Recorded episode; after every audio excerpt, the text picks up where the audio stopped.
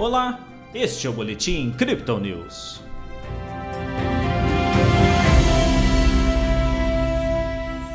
A inflação global voltou a azedar o humor dos investidores, que viram os mercados internacionais e a bolsa de valores brasileira caírem forte nesta segunda-feira.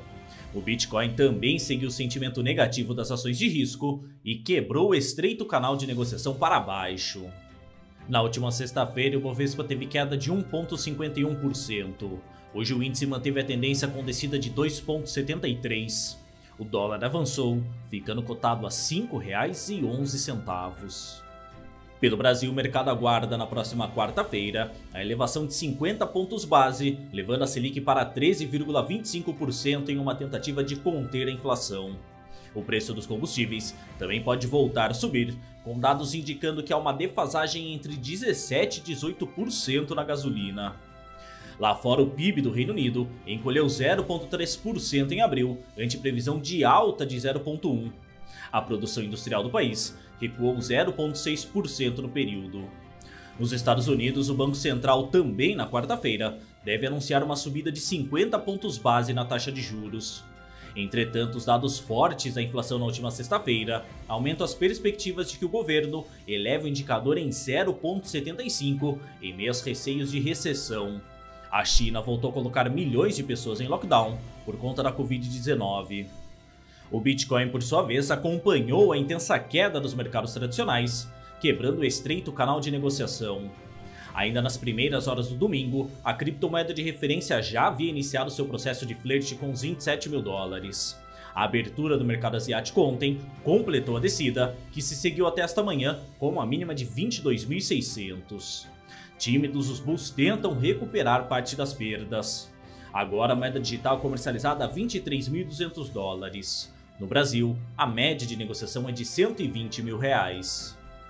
Os mercados globais amanheceram completamente avessos ao risco. Os índices europeus e norte-americanos registraram perdas acima de 3% na sessão de hoje.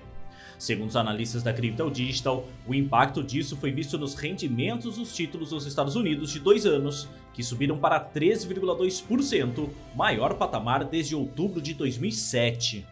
Enquanto isso, os papéis de 10 anos se estabilizavam em um sinal bastante intenso de recessão para o país. Isso ajudou, claro, na queda dessa segunda-feira do Bitcoin, que viu seu canal estreito entre 28 mil e 32 mil dólares ser quebrado. Nossa equipe aponta que só hoje, mais de um bilhão de dólares foram liquidados em contratos futuros, intensificando ainda mais a descida de preços. O índice dólar, o DXY, voltou a acumular quase 1% de valorização, mostrando mais uma vez a aversão ao risco. A Binance chegou a interromper saques de Bitcoin da corretora, garantindo as moedas por meio de um fundo de segurança, mas mesmo assim azedando ainda mais o humor dos investidores. Alguns sinais técnicos observados por nossos analistas sugerem que a bola da vez é a média móvel de 200 semanas, que marca os 22.300 dólares. Este nível, historicamente, fora quebrado para baixo apenas uma vez em agosto de 2015, no início das medições desse indicador.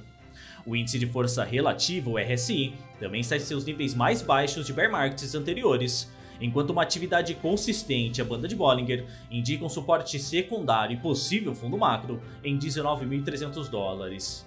A acumulação também segue contínua entre os camarões, carteiras com menos de um Bitcoin, e baleias, wallets com mais de 10 unidades da criptomoeda. Nas métricas do dia, o suporte do Bitcoin fica em 21 mil dólares e a resistência em 24.400, segundo o indicador de Fibonacci um tempo gráfico de 24 horas. O RSI vai para 25% com o mercado já beirando o território de sobrevenda, enquanto o MACD cruza suas linhas agora para baixo. Este foi o Boletim Crypto News desta segunda-feira.